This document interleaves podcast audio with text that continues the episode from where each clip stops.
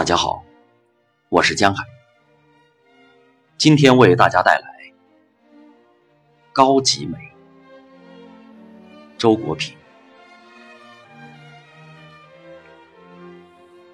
美是骚动不安的，艺术家却要使它静止；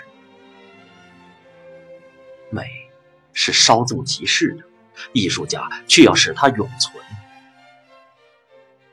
艺术家负有悲剧性的使命，去做不可能做到的事。艺术家最易受美的诱惑，有最强烈的占有美的欲望，但美是占有不了的，因为占有就意味着美感的丧失。艺术家被这种无法满足的欲望逼到绝路，才走向艺术，以象征的方式来占有美。他是被逼上象牙塔的。美的力量是可以致人死命的，美那样脆弱，那样稍纵即逝，可是。它却能令人迷乱、癫狂、赴汤蹈火、倾抛生命。在美的面前，谁不想纵身一跳，与它合为一体，淹死在其中？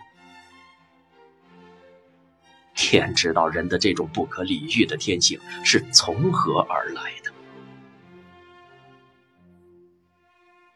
我想起了洛瑞拉的传说。真是深得美之赞美。然而，做一个艺术家，却不能丢魂失魄的做美的奴隶，当然，也不能无动于衷的对美旁观。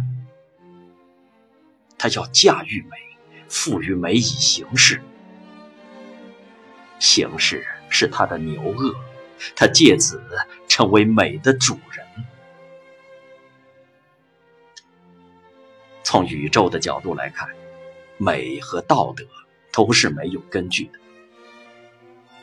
宇宙既不爱惜美，也不讲求道德。美是人的心灵的一个幻影，道德是人的存在的一个工具。人是注定要靠药物来维持生命的一种生物，而美就是兴奋剂。道德就是镇静剂。道德不仅为社会所需要，而且为人生所需要。如果人要为自己的生活寻找一个稳固的支点，就绝不能寄希望于美。美是一片浮云，道德却在实践上提供了人与人之间的一种稳定的依赖关系。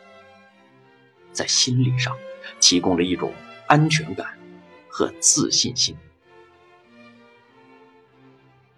可是，某些人的天性注定他们是逃不脱美的陷阱的。对美的迷恋乃是他们先天的不治之症。我喜欢奥尼尔的剧本《天边外》，它使你感到，一方面。幻想毫无价值，美毫无价值。一个幻想家总是实际生活的失败者，一个美的追求者总是处处碰壁的倒霉鬼。而另一方面，对天边外的秘密的幻想，对美的憧憬，仍然是人生的最高价值。那种在实际生活中即使一败涂地，还始终如一的保持幻想和憧憬的人，才是真正的幸运儿。一个漂亮女人能够引起我的赞赏，却不能使我迷恋。使我迷恋的是那种有灵性的美，那种与一切美的事物发生内在感应的美。在具有这种美的特质的女人的身上，你不仅感受到她本身的美，而且通过她感受到了大自然的美、艺术的美，生活的美。因为这一切美都被他心领神会，并且在他的气质、神态、言语、动作中奇妙地表现出来了。他以他自身的存在增加了你眼中那个世界的美，同时又以他的体验强化了你对你眼中那个世界的美的体验。不，这么说还有点不够。事实上，当你那样微妙的对美发生共鸣时，你从他的神采中看到的，恰恰是你对美的全部体验，而你本来是看不到，甚至把握不住你的体验。这是多么激动人心呢！无意识的，因为难以捕捉和无法表达的而令人苦恼的美感。它不是用语言，而是用它有灵性的肉体，用眼睛、表情、动作等等替你表达出来了。这就是魅力的秘密。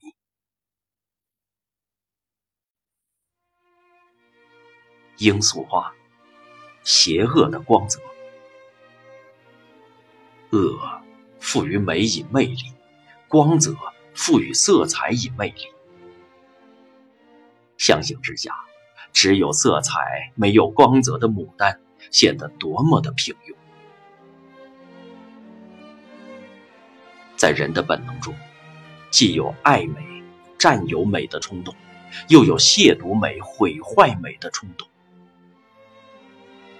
后一种冲动，也许是因为美无法真正占有而产生的一种绝望，也许。是因为美使人丧失理智而产生的一种怨恨。许多哲人都预言会有一个审美的时代，我也盼望这样的时代的到来。但又想，也许美永远属于少数人，时代永远属于公众。在任何时代，多数人总是讲究实际的。